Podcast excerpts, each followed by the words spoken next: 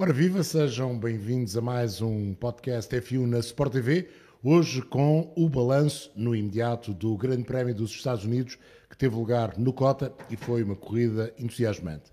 Para me acompanhar neste podcast tenho, como habitualmente, o Sérgio Veiga e hoje a novidade chama-se Pedro Nascimento. Não sei se conhecem, o Pedro Nascimento normalmente não participa neste podcast do F1 na Sport TV, porque nós excluímos-lo, mas hoje resolvemos uh, chamá-lo à conversa. E, uh, Pedro, antes de irmos à conversa sobre o Grande Prémio, vamos à parte jurídica. Porque a Fórmula 1 também tem, uma, é, também tem uma parte jurídica. Quer dizer, é, eu sou excluído e ainda por cima sou posto em tribunal. Isto começa bem. começa bem. Que é um, Lance Stroll penalizado e a ASA protestar Sérgio Pérez e Fernando Alonso. Ou seja, o Lance Stroll é, é, é lhe atribuída a responsabilidade do que aconteceu com o Fernando Alonso. Uhum. Em declarações à Sport TV, os dois reconhecem alguma responsabilidade, o que não deixa de ser uh, significativo. Embora eu acho que uh, se alguém tinha verdadeiramente a, a, hipótese de evitar o que tinha acontecido, até tinha sido, teria sido o Lance Stroll, que chegou para a esquerda num momento já muito tardio da manobra. Hum, não questiono achava que teria ficado bem um incidente, um acidente, uma casualidade do duelo entre os dois, porque o Fernando Alonso também se podia ter chegado mais para a esquerda ou não passar tão perto, mas uh, admito perfeitamente. Agora, essa questão do protesto uh, Já agora é delicioso. São, deixa, deixa só acrescentar que são três lugares na grelha partida do próximo Grande Prémio, porque o Lance Stroll não pode ser penalizado neste porque desistiu, e dois pontos na licença do piloto canadiano o, o, protesto final é, é, é, é, glorioso, para dizer o mínimo. É, isto porque nós falámos disto, se te lembrares, durante a transmissão, Sim. que a asa do Sérgio Pérez já vinha pendurada, a aba lateral da asa. O Kevin Magnussen já foi duas vezes obrigado a ir à boxe trocar a asa dianteira esta época. Duas vezes que eu me lembro, porque supostamente ainda houve mais um momento destes. Mas pronto, que eu me lembro duas vezes obrigado a ir à boxe trocar a asa dianteira por ter um dano semelhante e porque era perigoso que a peça se soltasse. Eis que o Sérgio Pérez teve uma peça que se soltou mesmo, acabou a corrida com a asa naquele estado, então aparentemente o protesto está relacionado com peças a menos. Pelas minhas contas falta um, porque o Lando Norris também tinha uma peça a menos. Uh, e o George Russell e também George tinha, Russell. Ah, e o Russell uma, tinha a asa vertical da asa a apontar para um sítio que não é o normal. Isto, eh, vamos ver o que é que uh, o Colégio decide. O protesto foi aceito, portanto, foram chamados representantes da Alpine e representantes uh, também da Red Bull ao Colégio dos Comissários. Acho que é dentro de cerca de 40 minutos que uh, serão ouvidos. Mas, Sérgio, isto mais uma vez vai cair naquilo que nós falamos bastas vezes, que é nem sempre a decisão é coerente, nem sempre a forma como o colégio atua é uh, idêntica ao que aconteceu na prova anterior ou em provas anteriores, e depois dá origem a este tipo de protestos que podem parecer ridículos, podem até parecer mesquinhos, mas se calhar têm razão de ser. Não, o protesto da ASA é uma coisa claramente do cá se fazem, cá se pagam. Exatamente. Obviamente, então os homens já foram, por, já foram mandados parar várias vezes por terem peças penduradas e veio os outros com peças penduradas, não lhes acontece nada. Então, não lhes acontece nada, eles protestam.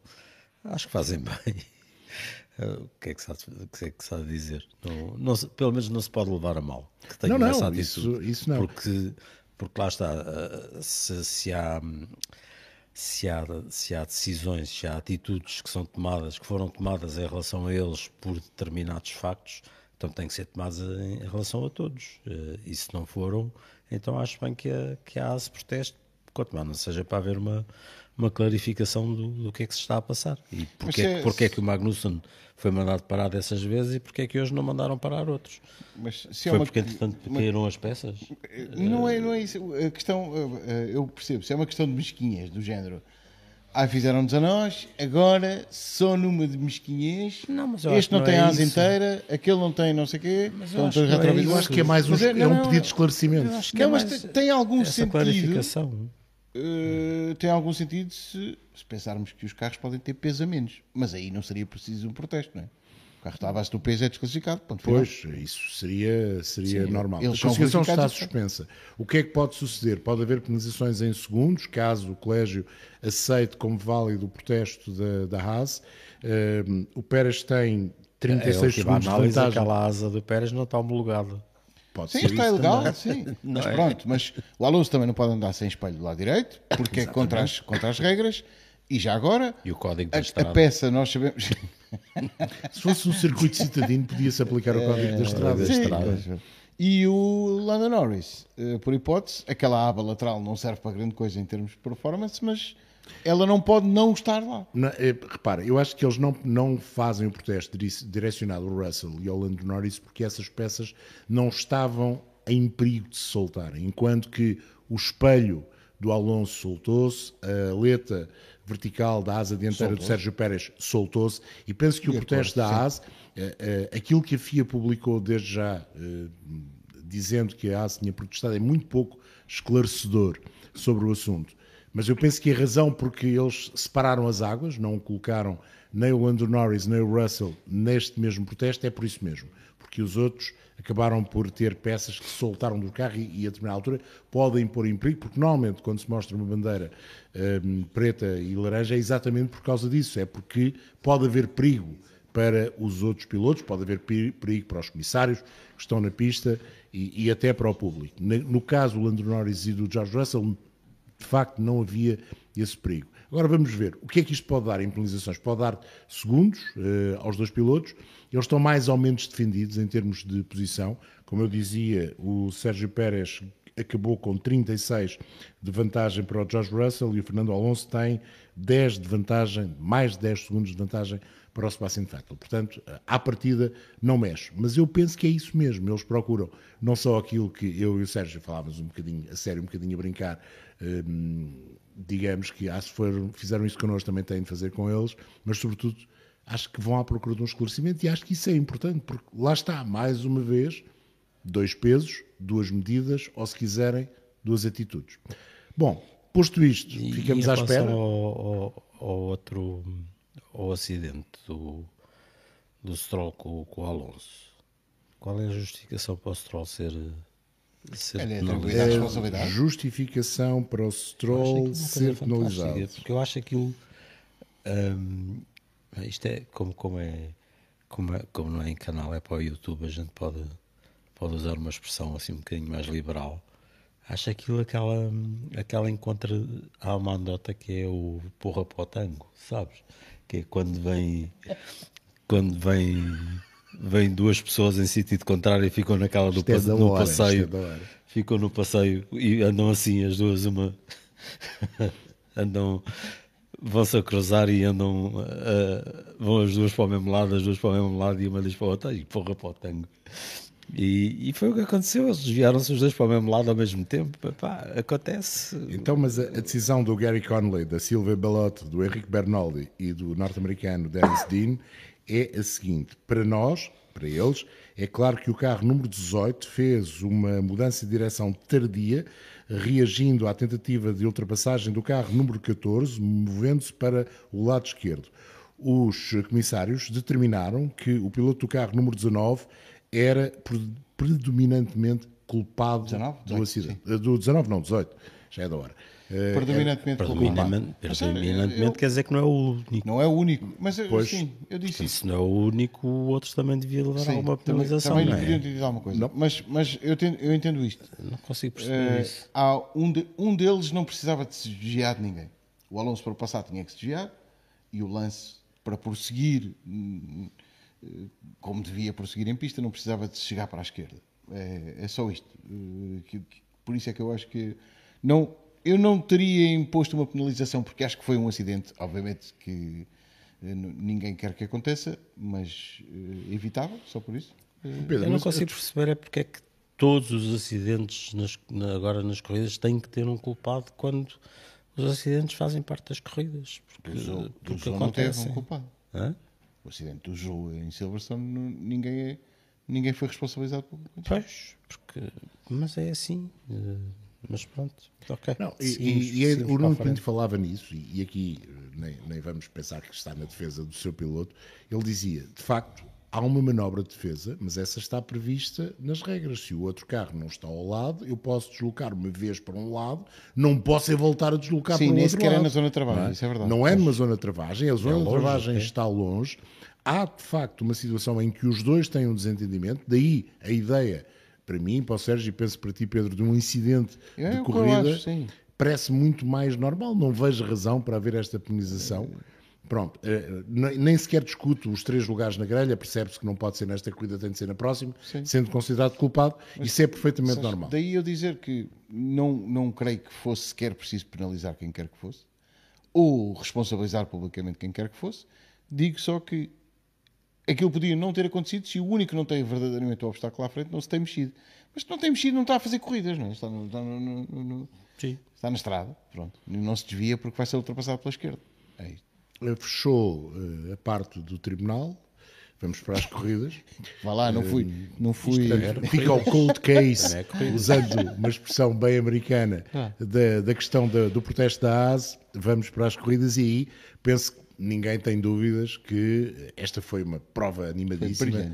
Tivemos vários líderes, eh, tivemos ultrapassagens pela primeira posição e mais do que uma, tivemos eh, a Mercedes quase a ganhar finalmente e tivemos um Red Bull outra vez superior aos outros. eu diria um um resumo super rápido. Ganhou o que tem o melhor carro e o que está em melhor forma, mas não foi tão fácil quanto as outras. Porque eles próprios se complicaram a vida. É verdade, mas Eles- não foi? sim, mas Eles arranjaram a maneira Acontece de se complicar a vida. Mas eh, sim. Mas no foi mesmo isso. grande prémio, a mesma equipa troca quatro rodas em 2,1 segundos e em 11.1. Acontece. E Aconteceu ficou ao a Vettel. que era uma falha do, do- da pistola, não é? E no caso do Vettel foi o macaco, não é? O macaco de- Sim, no caso do Vettel foi, foi o macaco que, que não funcionou corretamente. Mas, olhando para o Grande Prémio, foi mais animado do que nós estávamos à espera.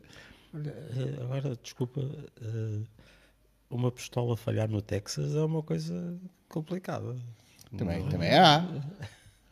Aquelas já muito velhinhas. E há, são- há pistolas de pressão de ar no Texas. Ah, então, aquelas Ah, muito velhinhas que já, já, pronto, já não limpam o óleo há muito tempo. Bora.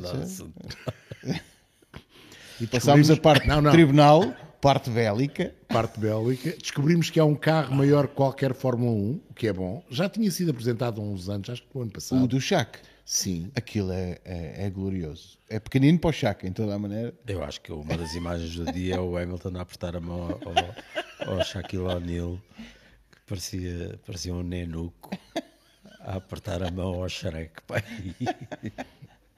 Fantástico. Mas, É genial a imagem. mas aquele carro era, era engraçado e grande. Eh, eu acho que na versão anterior tinha assim uns longhorns. Perceberam o nome? Não. Não. é o Badillac. Cadillac. ok, ok. Sim, senhor. Mas, voltando à corrida, pensavam já que ia ser tão animada. Está a correr.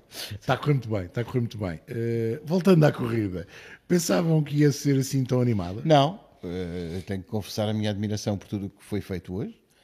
Infelizmente para o Carlos Sainz a corrida foi bastante mais aborrecida, para o Stroll também, para, para o Bottas, que se despistou sem motivo aparente.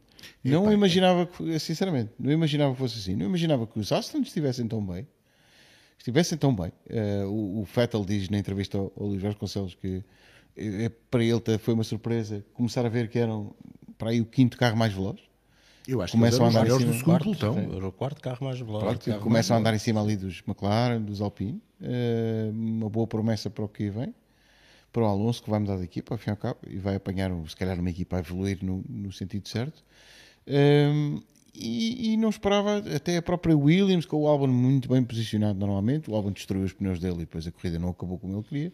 O próprio Tsunoda, que sou pontos, mas depois tá- lá está, Sim, com um carro com tão pouco apoio, aquilo anda, Sim, anda a arrastar-se, anda, anda a deslizar por tudo o que é lado e os pneus vão-se embora no instante. Mas, mas a verdade é que demoraram a ir embora os pneus Sim, do carro mas- do mas ele depois diz E ele acaba de fazer a mesma opção que fizeram os Aston Martin com dois jogos de médios de início e depois os duros para o final, o que até pode parecer estranho. eh, mas a verdade é que foi essa Ele opção. depois usa a expressão o cliff, é aquilo quando chega ao penhasco, a quebra do, do- do desempenho do pneu é brutal. Pois. E a partir daí já não, não consegue mais. Foi, foi esse cliff que, que a Mercedes estava à espera que acontecesse naquele último Exato. jogo de médios do Verstappen e nunca Não, aconteceu. mas, é, mas é impressionante. Acho que o Verstappen ainda, ainda a esta hora está às voltas com aquele jogo de pneus médios e não há maneira de, desse cliff a- Vamos, vamos pensar isto de, um- de um, de um ponto de vista meramente empírico das nossas vidas. um carro com tanta frente, se tu passares a vida a chegar a, a rotundas ou curvas de saídas da autostrada, empurrar a frente do teu automóvel para dentro da curva com aquela certeza toda, provavelmente os, pelo menos os pneus da frente ficam lá no instante. O Verstappen faz as curvas como faz. A ultrapassagem ao Hamilton ele vem dos confins da humanidade travar muito tarde, é verdade. O Leclerc também fez uma ultrapassagem parecida, muito boa. Mas a forma como, como ele faz aquela ultrapassagem é de quem tem a certeza que vai conseguir fazer a curva. O Leclerc, a primeira tentativa, como viram, fora, por... teve ensaio, o Verstappen não precisou. É, é, um facto. Essa, essa é, é, uma questão uh, até interessante e tem a ver, sobretudo, na comparação entre o Red Bull e, e o Ferrari. Um, há de haver uma explicação técnica para um carro que põe os pneus a funcionar tão bem como acontece com o Ferrari numa volta só, depois, passadas 5, 6 voltas de corrida, e hoje o Charles Leclerc voltou a queixar-se disso, Carlos Sainz não, não temos ideia porque ficou logo na, na primeira volta, o carro começa a perder eficácia e hoje sentimos outra coisa, que é, ele conseguiu acompanhar o Verstappen e o Hamilton, ou o Hamilton e o Verstappen, que ia nessa enquanto altura... Enquanto teve o DRS? Enquanto teve o DRS. Depois, há uma queda na casa de um segundo, e foi só durante duas voltas, um bocadinho aquilo que tinha acontecido em Singapura, um bocadinho aquilo que tinha acontecido em Suzuka, e a seguir volta a estabilizar, só que já não volta ao ritmo dos outros, hum. estabiliza. Portanto, há, há, qualquer coisa naquele carro que tem a ver com a frente, acredito eu, que faz de repente os pneus perderem eficácia em duas, três voltas, a não conseguirem acompanhar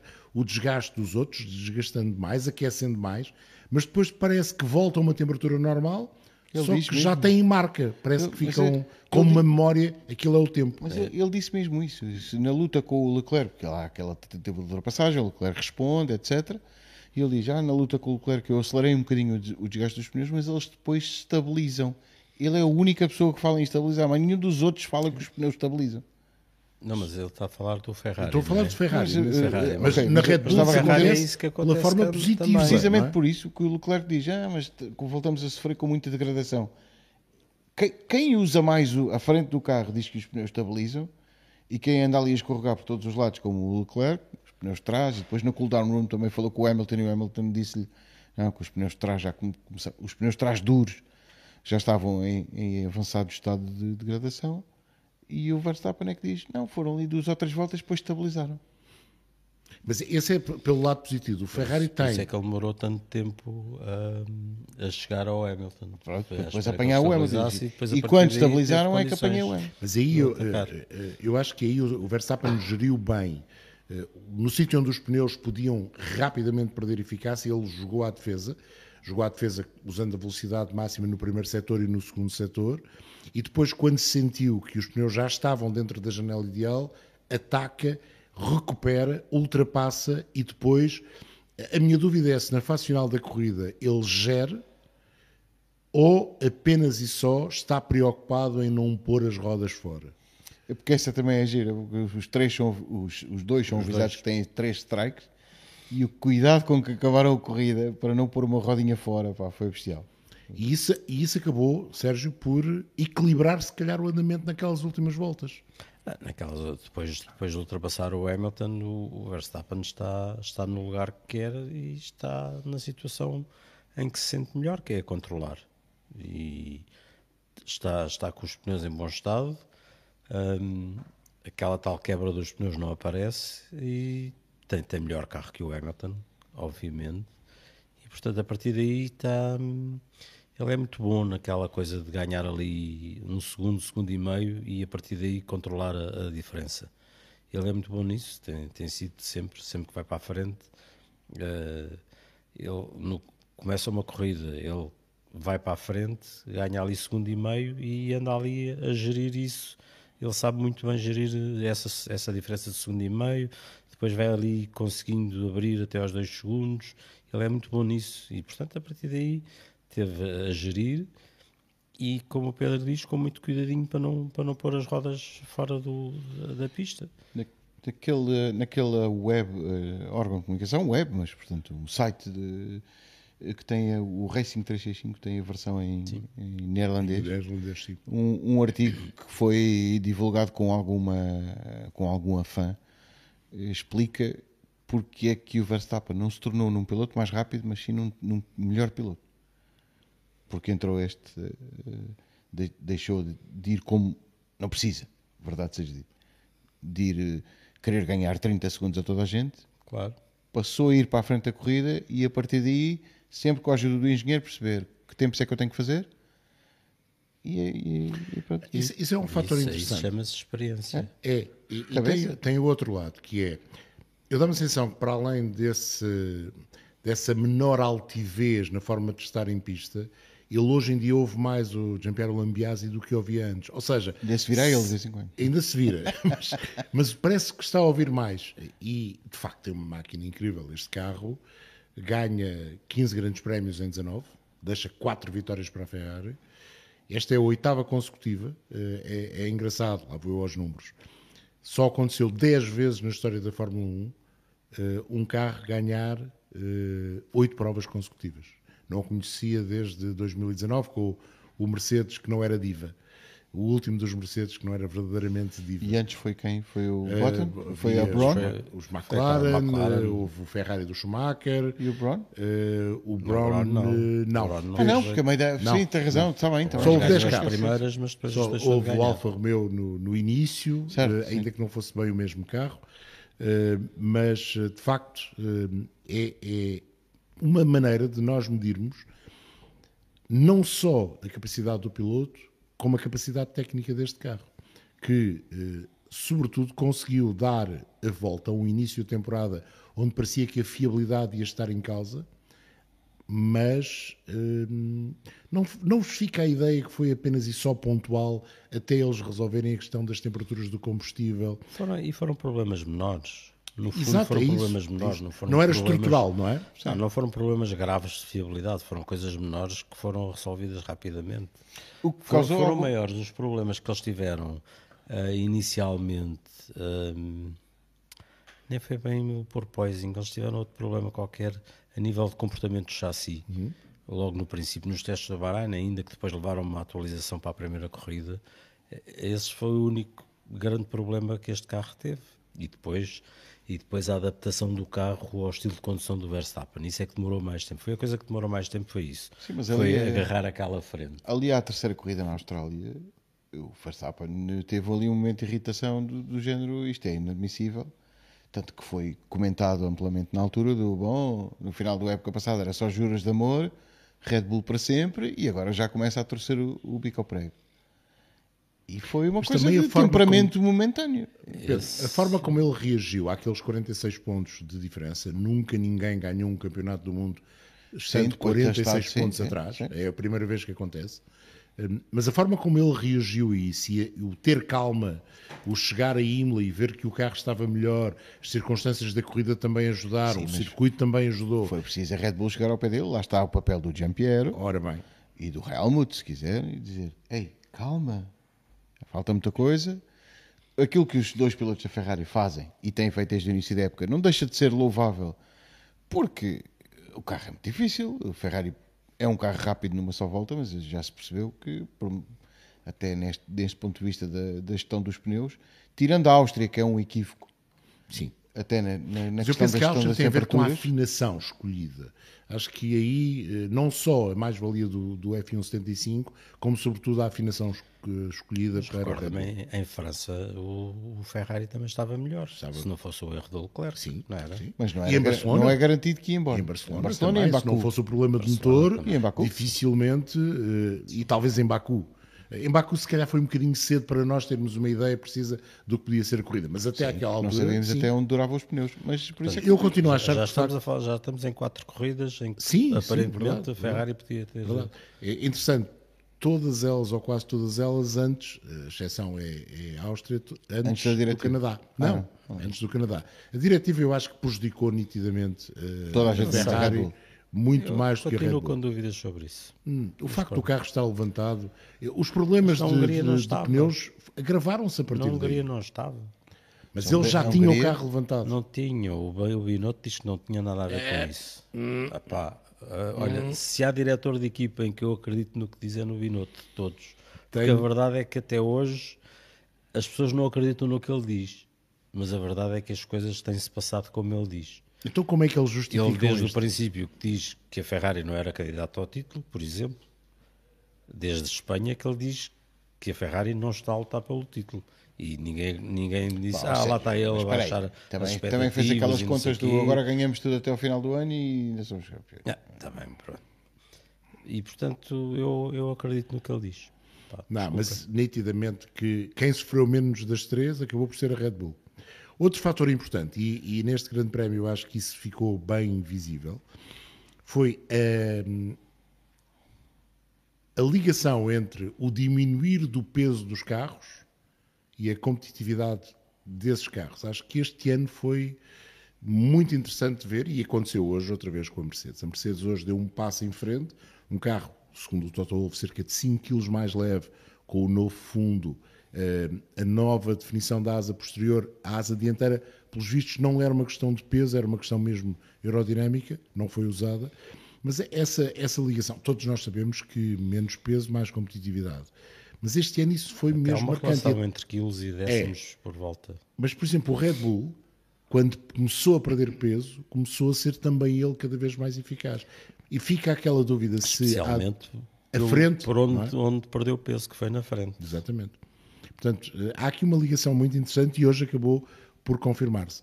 Será que a Ferrari não precisou de ganhar peso e aquilo que tinha no início, o carro era dos, dos três era o mais leve, dos três da frente, era o mais leve. Não foi capaz de melhorar a performance também por, por isso, porque não conseguiu diminuir tantos quilos quanto desejaria, se calhar porque achava que não precisava de. A ideia que eu tenho não é tão, não é tão por aí. É, lá está, voltamos. Mas pronto, esta é a minha opinião. Voltamos ao crescimento da Ferrari enquanto equipa. Eh, e faz parte do crescimento da Ferrari enquanto equipa eh, aprender hum, a evoluir mais rapidamente e melhor um carro ao longo da época e, e- e conseguir um ritmo de desenvolvimento como uh, o que a Red Bull apresentou e que a Ferrari não teve. Não teve o mesmo ritmo de desenvolvimento que a Red Bull teve e, como tal, foi ficando para trás.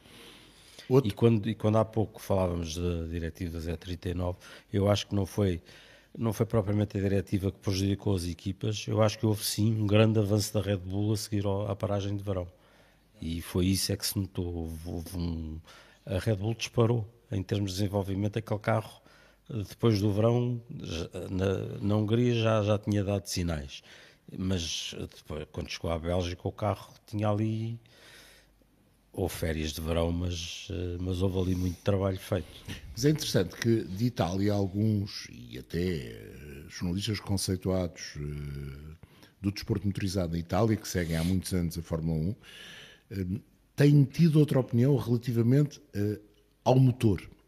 E o, que, e o que fica a ideia é que a fiabilidade dos Ferrari foi a pior de todos os quatro motores este ano. Que o Ferrari começou forte, que uma das razões pela qual a Ferrari está a perder um bocadinho o comboio face à Red Bull também tem a ver com isso. Eles não estão a conseguir pôr o motor no sítio onde já esteve, porque sabem que se o puserem têm problemas de fiabilidade. Eles e não têm hoje usado o motor eh, No topo. No topo. e Com- hoje, com aliás, neste fim máxima. de semana, tivemos o exemplo disso nas retas, em que o Ferrari já não conseguia, depois de ter boa tração, essa manteve-se, tem a ver com a carga aerodinâmica, com eh, a forma como eh, a potência é passada ao sol, vamos chamar assim, mas depois a Red Bull, não só em velocidade, mas também em desempenho do motor, levava vantagem sobre a Ferrari. Achas, acham que essa necessidade da Ferrari tirar um bocadinho de potência para ter mais fiabilidade, porque todos os motores, se nós olharmos para os motores que foram e as peças foram substituídas ao longo do ano, tudo o que é motor Ferrari está nos antípodas daquilo que é o que aconteceu com os motores da Mercedes, que muitos deles estão ainda no limite, ou seja, só agora é que vão ter eh, a penalização pela primeira peça para lá do limite 3 ou 2. Achas que isso foi importante também, Sérgio? Olha, o, o que eu sei é que, segundo foi anunciado, este motor que o Leclerc estreou agora, ahm, agora em Austin, ahm, a grande novidade deste motor são são componentes para melhorar a fiabilidade, para permitir que o motor seja utilizado no seu, no seu nível mais elevado de potência. Portanto, e isso é uma indicação de de facto, até agora o motor não foi utilizado no nível máximo de potência. Um, e viu-se, por exemplo, na qualificação, um, viu-se na qualificação que os Ferrari não ficaram muito longe da, da velocidade máxima dos Red Bull, apesar de serem carros basicamente com mais arrasto à partida que os Red Bull, ficaram a 4 km por hora da, da velocidade máxima. Uh, e isso já é uma indicação de que de facto podem usar mais, mais potência. Mas se calhar só numa volta. Pois nós não conseguimos ver um. Vimos um duelo direto, lá está, não, não conseguimos ver um duelo direto de um, de um Ferrari com o Red Bull saudável. Vimos o, o Leclerc a lutar com o Pérez tinha, tinha ali uma asa coxa à frente, uma asa coxa é giro. um, mas não vimos um Ferrari lutar diretamente com o Red Bull em, em, pleno, em, em plenas condições. Sim, só quando o, ah, o Verstappen ultrapassou. Sim, sim, sim. Na primeira o Leclerc responde e depois fica sem pneus para, para responder. É. Mas é. sabes que eu, isso para mim é um erro de projeto. Se, tu, se, tu, se eu te der um motor e dizes, tenho aqui um motor incrível, mas não podes andar a 300, tens que andar a 290. Pois. Então, mas então, se o motor dá 300, dá, mas se der 300, parte. Por isso andas a 290 e dizes, mas eu assim não ganho corridas. Pois não, mas acabas em segundo. Mas eu acho que isso é uma tática que a Ferrari eh, fez de propósito. E, e até assim? sabendo. Porque assim, eles tinham um motor fraco uh, devido àquele acordo que fizeram com a FIA. Isso já foi há dois anos. Há dois anos. Deram um salto o ano passado o motor já era bom. Preocuparam-se um bocadinho menos com a fiabilidade porque sabem que o regulamento até 2025 está fechado, mas se for uma, uma questão de fiabilidade eh, digamos que a FIA e a Liberty não vão deixar essa marca na mão, ou seja, não lhe vão dar a impossibilidade de lutar uh, por mais qualquer coisa, vão-lhe dar um token especial de fiabilidade. Acho que a Ferrari jogou um bocadinho por aí. Uh, sinceramente, acho que a Ferrari jogou Mas um bocadinho só agora faz o um motor, e como diz o Sérgio, faz um motor que tem correções para ser mais viável, é um erro projeto original. É, sim, visto nessa perspectiva, sim. Red Bull teve problemas de fiabilidade na primeira e na terceira corrida, resolveu. Lá está, mas não foram da parte mecânica, digamos Pronto, que foram. Não, de, não teve que comprometer do, dos acessórios à volta da mecânica. Assim, diretamente. Sim, sim. sim, visto, visto por aí também, também pode, ser, pode ser uma opção. Mercedes melhor, sem dúvida. Hamilton a fazer uma excelente corrida. Russell. A melhor do ano. A melhor do ano. Do no Brasil. Concordo. Vamos ver no Brasil, não sei. Eu não sei se este carro andará bem no Brasil. É pá, vá lá, sejamos honestos. Só, só se o Verstappen tiver algum problema é que vamos, eles têm Vamos ver no Brasil aqui, teve uma paragem de 11 segundos. Pronto, só se ele tiver um problema é que eles têm hipóteses. É, é, nesta altura, em qualquer. Até podia ser mas, um. Mas isto foi, é a vida. Foi um, um, grande prémio interessante, depois no resto do pelotão, pelas incidências que houve. Foi pelo, muito giro. Muito um, giro oito. A dada altura, oito, o Alonso está aí último. é, é oito carros diferentes nos dez primeiros. É engraçado. É muito interessante. É frutas circunstâncias. É, é tutti frutti. É, tutti frutti. Um, não, foi, foi, foi divertido. E é, foi frutas circunstâncias, claro. Um, mas foi, foi divertido. Agora, e, mas teve para não ser.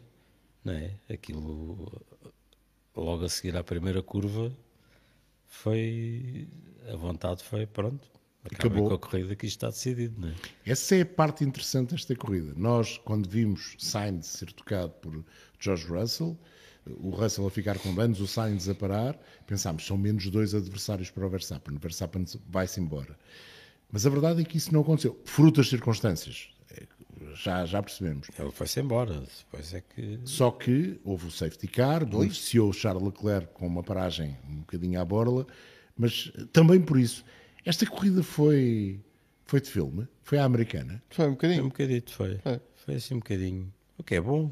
É para, ótimo. Para ser de filme tem que ser no, Ainda para mais com, no sítio certo. Com o enquadramento todo, com o contexto de ter uma, uma equipa de promoção altamente credenciada para levar isto a Hollywood, acho que foi pá, melhor não podia ter sido com enredo, com drama, com alguma intriga também, já que a Haas acabou por testar. É giro.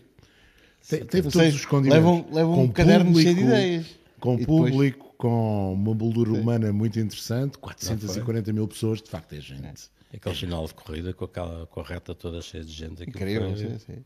Grande, grande imagem. Mas olha, leva, leva muitas ideias. Uh, lembro que, que há uns anos o Sylvester Stallone também levou montes de ideias e depois foi o que subiu.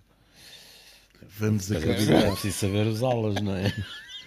Vamos O Hamilton diz que quer fazer, ele é também co-produtor, uh, quer fazer o melhor filme de sempre do desporto motorizado. Tem ali uns rivais à altura, vamos ver. Também não houve assim tantos. Não há, mas alguns, alguns, e é bem engraçado. Um desafio João Carlos Costa, que ele conhece-os todos. Há alguns bem Sim, engraçados. Mas, mas é, é, é, é, engraçado também vermos que 60 anos depois, o Grande Prix tem basicamente 60 anos, eh, pela primeira vez, o Rush, eu não sou grande fã e o Rush não fala de Fórmula 1 falando. O Rush fala de personagens de Fórmula 1.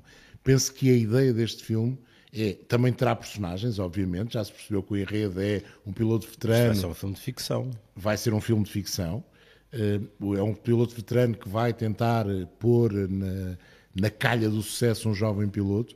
Mas só o facto de ver filmagens em grandes prémios, o facto de se usarem imagens reais, tal como aconteceu com o Grande Prix, uhum. deixa ali um sabor especial que isto pode correr bem e pode ser mais um excelente motivo de trazer ainda mais pessoas. Principalmente houve, houve, nós, nós emitimos aquele vídeo do, do Brad Pitt a andar ao lado do Charles Leclerc e houve ali uma frase que, que me entusiasmou quando, quando o Charles Leclerc está a tentar tirar naves da pulcra para saber o que é que o filme vai ser do Brad Pitt e a única coisa que ele lhe diz é estamos a, a querer fazer um argumento que, que seja convincente para vocês pilotos se eles conseguirem isso, acho que é uma excelente é. base de trabalho. E a Netflix, piada é que achará isto? Eu não sei, com, com a concorrência. Estás preocupado com a fortuna não, eu não, É uma pergunta. Pá, eu estou Não estou nada preocupado. Como é que é de pagar as minhas eu é que nós sabemos do Drive to Survive? Eu estou muito interessado. Sabemos que vai ter mais duas temporadas, não é? Sim. Sabemos que o filme, teoricamente, vai ser filme, já, já estará em produção, vai ser filmado sobretudo na época de 2024 para estrear, desculpa, 3, 23, para estrear 24. vai ser estreado em 24. Qual é a altura em que normalmente se estreiam os filmes? Agora o mercado é um bocadinho diferente, porque como, como há as plataformas do OTT, isso mudou um bocadinho. Mas normalmente é ali, tem que seguir, vem novembro, o Natal, dezembro. É, sei. O senhor da bandeira hoje quem era? É, era o senhor da Apple, que por acaso também é co-produtor. Pronto. Olha, e há Oscars para a melhor pilotagem? Se calhar vai começar a ver. É? Tem que Best performance at, at racing track. Sim. Olha, é uma boa ideia. E Vamos nessa. os Oscars dos filmes de corridas. Ih, a grande ideia que acabamos de ter. Exatamente. Podemos, podemos uh, apoiar. Vês, cá estão boas ideias e não temos nada para fazer com elas. não chame o Stallone, por favor. Não, mas eu, eu penso que isto tem tudo para correr bem. Está no mal é assim, o Stallone, quando fez o filme, não havia este boom da Fórmula 1 que existe. Não só, viraram-lhe as costas do lado da Fórmula 1, tanto que ele acabou a fazer aquilo com um conceito indie, né? Ainda bem que lhe viraram as costas depois de ver o produto não sei, final. Não sei se, se repararam. Grande é Eccleston. Está a caminhar para o fim. Começámos com o consultório do advogado, passámos para o consultório da Sabes polícia com armas. Quando, Estamos quando, a acabar com crítica de cinema. Arte. Quando o Stallone andava a tentar fazer o filme da Fórmula 1, Uh, foi, ele foi a um grande prémio da Hungria que eu também fui. E tive a maior Isso explica tanta coisa, não? Não, tive a maior desilusão da minha vida. O Stallone é pai do tamanho do Eccleston. É um taco de pia, é pai da minha altura. Mas é bastante mais largo. É, é, tem um bocado. Tem um grande abraço. Não, meteram-lhe a, a, bomba da bicicleta no umbigo e, e, e encheram aquilo e aquilo mas Acabamos se com câmara com alfinete, Se fores com alfinete, o salão voa. Passamos para a garagem. Não, senhor. Olha, Passamos eu e o João Carlos Costa. Isto é genial, isto está muito eu bom. e o João Carlos Costa vimos uma foto do, do, do Arnie e do Sly, portanto, do Schwarzenegger e do, do Stallone, os dois a cortarem abóboras para o Halloween. E os dois, que fazem anos todos os anos, estão numa forma muito simpática. Mas a cortarem com faca? A cortarem com uma faca ah, as abóboras para o Halloween. Nos tempos gloriosos eles abriam assim com a mão. As grandes. Abriram, não sei. Abriram à chapada. E corridas, não? Corridas não falamos. Vamos, sim, desculpa. Não, estamos no fim. Estamos no fim. Uh, a perspectiva é. Um, o Sérgio Pérez vai ganhar alguma corrida. O Max vai deixar o Sérgio Sim, Pérez ganhar. Vai, Olha, não vai, nada. Mas ele disse: Ok, tudo, tudo, que, tudo que tiver que fazer para, para ajudar a equipa a ter um 2 no campeonato, claro, mas eu quero é ganhar. Não, mas vai. Não, vai e depois ganhar. disse o seguinte: com um 2 em todas as corridas, o Sérgio Pérez fica em segundo. Sim, e é um mas- facto. Mas né? ele vai deixá-lo ganhar para a semana. Achas? Vai. Vai. Vai, acreditem. Eu acredito, Quem é o acredito gajo nada que é o gajo que diz para apostar e que falha sempre? Não sei. É um gajo muito famoso que aconselha as apostas e que falha as apostas todas. É o Drake? O Drake, exatamente, o Drake. O Drake, o Drake aposta, aposta em Eu sempre no contrário. sou, sou o Drake aqui deste podcast. É, apostem tudo no Sérgio Pérez que ele vai ganhar. Pronto. Mas- Ficamos Mas assim. depois não me digam nada. Como é que foi? Tribunal. consultório jurídico, eh, depois consultório policial Epá, e é um armamento, escândalo, é um escândalo se não deixarem o rapaz ganhar. pá. críticos de cinema. Os, os dois Red Bull vão, vão naquele circuito, naquele circuito os dois Red Bull vão dar três voltas a toda a gente. Mais coisa, menos coisa. Pode ser uma e meia.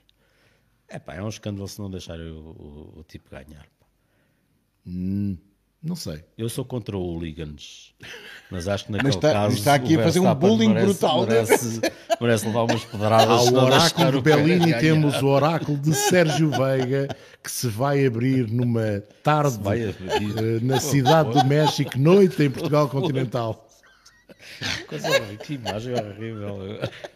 Isto correu muito bem, este podcast. Esta Tens de vir hora, mais pá. vezes, Pedro Nascimento. hora. Isto corre muito melhor. Não sei se é do contigo. adiantado da hora, É, se é dos chineses. se é Normalmente estão aqui duas múmias a... as desgraçadas a sofrer no rosto, assim é mais divertido. Querem falar de mais alguma coisa, não? Não, senhor. Há Há grande prémio da China não? para o ano, não? Não, percebi. sabemos. Não. Eh, há grande prémio da China. Eh, oráculo do Bellini. Não sei, Oh, vão, vão, Oráculo ter, de Veiguini. vão ter que fazer eh, à volta de 1400 milhões de testes de Covid antes de decidir. Minha Nossa Senhora. Pronto, e é assim. Ah, vai haver Fórmula 1 em Portugal. Testes da Alfa Tauri em Portimão, confirmados Não, da testes Alfa da Tauri. Pirelli Testes da com Pirelli com a Alfa AlphaTauri. Tauri. Pronto. Mas ninguém quer ir ver, as, ninguém quer ir ver a Pirelli e toda a gente quer ir ver os carros. Não podem. Acho que não São pode. fechados. Temos Há pena. uns montes. Tem que ir lá. é- como é que se chama aquilo? É mexilhoeira? Mexilhoeira grande. Vai para, pronto, para a maior mexilhoeira que lá houver e tentar ver lá de fundo. O circuito de Portimão é eh, mexilhões com batatas fritas à belga. Pronto, está a descambar. é faltava, faltava a parte da culinária Vamos para também. dentro. Sim, eu não tenho- Vamos para dentro. Obrigado pela vossa companhia. Voltamos terça-feira com eh, mais um podcast, E o Grelha. Partida. Prometemos um bocadinho mais de, de decoro nas palavras e na análise dos temas. Hoje ganhou o Max, igualou Vettel e Schumacher, 13 vitórias numa só temporada. A Red Bull conquistou o título mundial pela quinta vez depois de um jejum de muitos anos, de oito títulos seguidos da Mercedes. Foi o pleno e hoje, finalmente, os senhores da FIA deixaram que Max Verstappen, Christian Horner e os homens da Red Bull festejassem o título mundial num dia triste, ou num fim de semana triste para a Red Bull, mas eh, fica também um até sempre ao senhor Machisic.